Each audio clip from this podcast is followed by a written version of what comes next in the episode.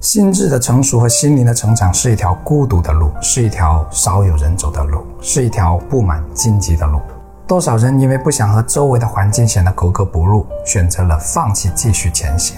因为鹤立鸡群所承受的并不是一般人能承受得住的压力。本视频长约五分钟，建议全屏观看。鹤立鸡群容易被鸡啄，导致遍体鳞伤。似乎很多人放弃了成鹤之路。继续做一只普通的家禽，久而久之，他已经忘了自己是一只可以飞上天的鹤。他们接受了和大多数人几乎一样的平庸生活。平庸并不算是一个完全的贬义词。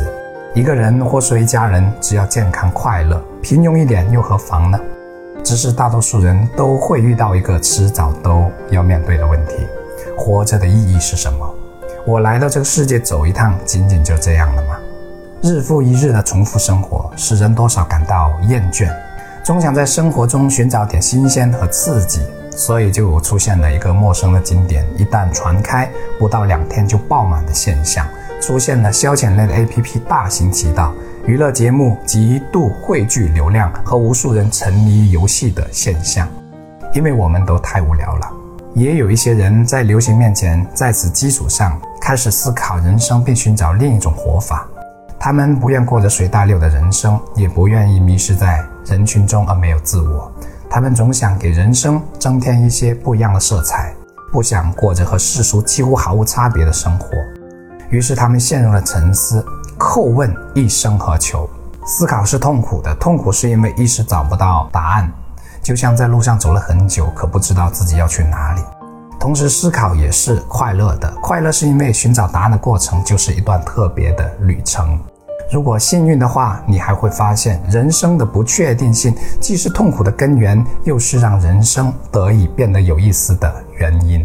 你时而感到自己有如一艘准备离开地球的火箭，需要以极大的力量才能摆脱地球的引力，才能有刺破苍穹的那一天。而这个引力很可能来自你所在的环境。更准确一点说，可能来自于你的圈子。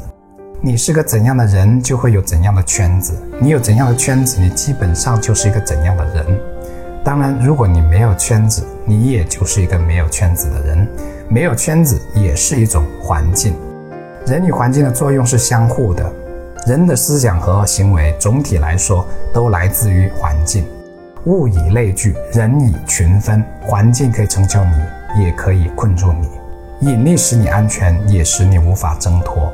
当你终于明白你的阻力来自哪里，想去往何方，你往往感到的是孤独。孤独是很神奇的东西，它可以让人难以承受。虽然这个世界上有几十亿的人，但却找不到真正懂自己的那一位，甚至连倾诉的地方都没有。可孤独又是让人蜕变的契机。只有在这个时候，你才会诞生去探索生命的真谛的可能性。众人皆醉我独醒，并不是多么美好的滋味，因为你怕被孤立，因为基因告诉你，被孤立就等同于被抛弃，被抛弃等同于死亡，所以你骨子里是害怕的。可是你不成为环境，环境就会成为你，你选择哪一个呢？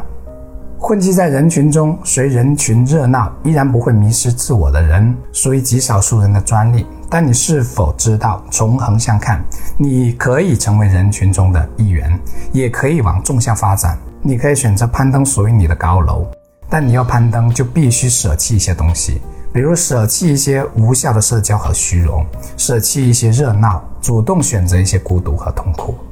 你总需要带点补给上路的，否则你很快就会坚持不住。痛苦和孤独也是补给的一部分，它们既是你身上的包袱和压力，也是让你得以坚持下去的资粮和动力。在这条少有人走的路上，不可避免的会出现很多自我否定的情绪，你会反复的陷入自我怀疑之中。只有少部分人选择继续攀爬，他们发现爬得越高，同伴就越少，可也有新的同伴加入。欲穷千里目，更上一层楼。但千万别忘了，你登楼的初衷不仅仅是为了更上一层楼，而是欲穷千里目。西曲弥高，其壑弥寡，高处不胜寒。孤独是人生成长路上的必修课。